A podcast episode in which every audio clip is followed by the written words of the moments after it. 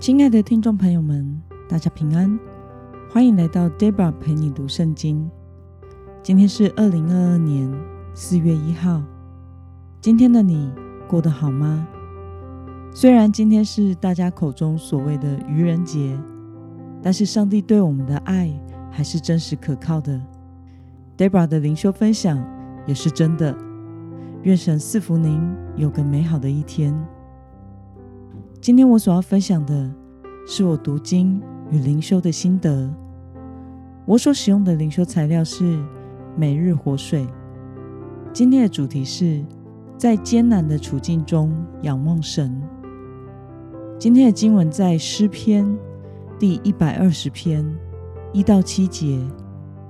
我所使用的圣经版本是和合本修订版。那么我们就先来读圣经喽。我在急难中求告耶和华，他就应允我。耶和华啊，求你救我脱离说谎的嘴唇和诡诈的舌头。诡诈的舌头啊，他会给你什么呢？会加给你什么呢？就是勇士的利剑，罗藤木的炭火。祸灾！我寄居在米舍，住在基达帐篷之中。我与那恨恶和平的人许久同住。我愿和平，当我发言，他们却要战争。让我们来介绍今天的经文背景。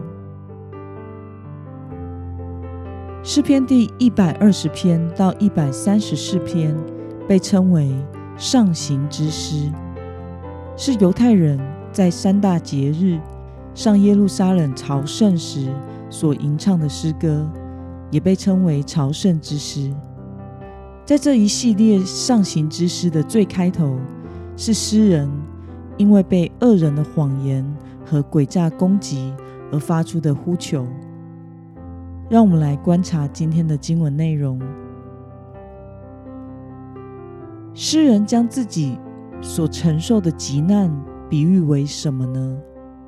我们从经文中的第二节可以看到，诗人将他所承受的仇敌的攻击比喻为说谎的嘴唇和诡诈的舌头。那么，诗人如何看待寄居在米舍、住在基达的帐篷中这件事情呢？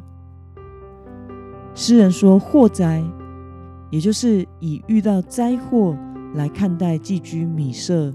和住在基达帐篷这件事，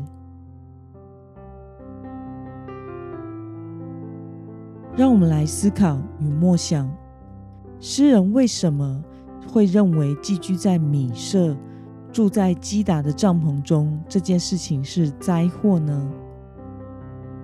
米舍是位于迦南地北方极远之处，基达是阿拉伯附近的游牧民族。这两个地区的居民都被视作蛮族，在耶利米书九章三节是这样形容他们的：他们弯起舌头像弓，为要说谎话；他们在国中增长势力，不是为诚信；他们恶上加恶，并不认识我。这是耶和华说的。因此。诗人借此比喻敌人的凶残，用祸灾、遇到灾祸来形容寄居在米舍、住在基达帐篷这件事情。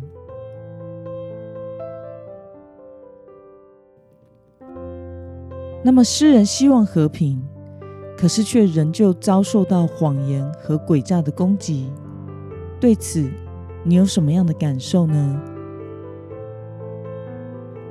我们从经文中可以看到，诗人在面对仇敌的攻击时，仍然试图寻求和睦。这是一件非常难能可贵的事，但是这也是一件艰难的事，因为和平并不是一方就可以达成的，而是要对方也愿意和平。现在在国际社会上最受关切的事件，就是俄乌战争。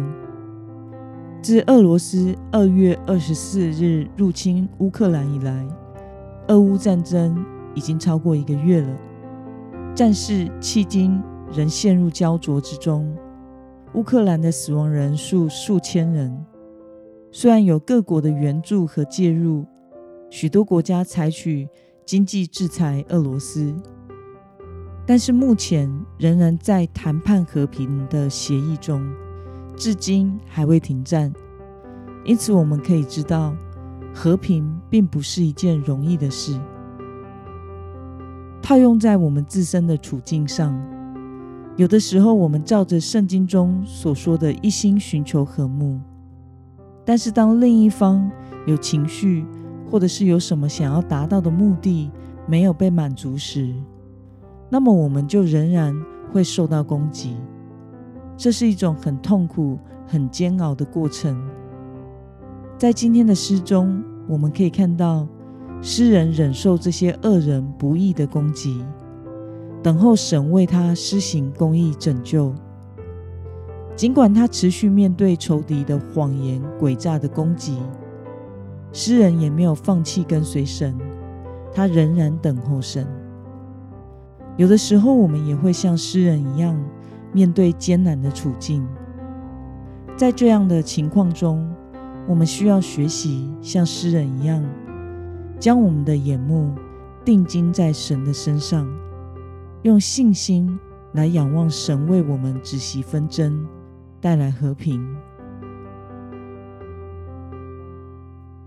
那么，今天的经文可以带给我们什么样的决心与应用呢？让我们试想看看，自己是否曾经遇到过自己的善意被周围的人曲解的情况，甚至面对别人的指责与攻击。为了能在面对不公义时，仍能信靠神的旨意，并且与人保持和睦，你可以怎么做呢？让我们一同来祷告，亲爱的天父上帝。感谢你透过今天的经文，使我们看到诗人，在寻求和睦时，仍遭遇仇敌的攻击，但是他选择忍受与等候你的旨意。求主帮助我，也能时常住在你的里面，在面对不易和艰难的处境时，求主帮助我能专心的仰望你，凭信心等候你的拯救。成为遵行神旨意的门徒，奉耶稣基督的名祷告，阿门。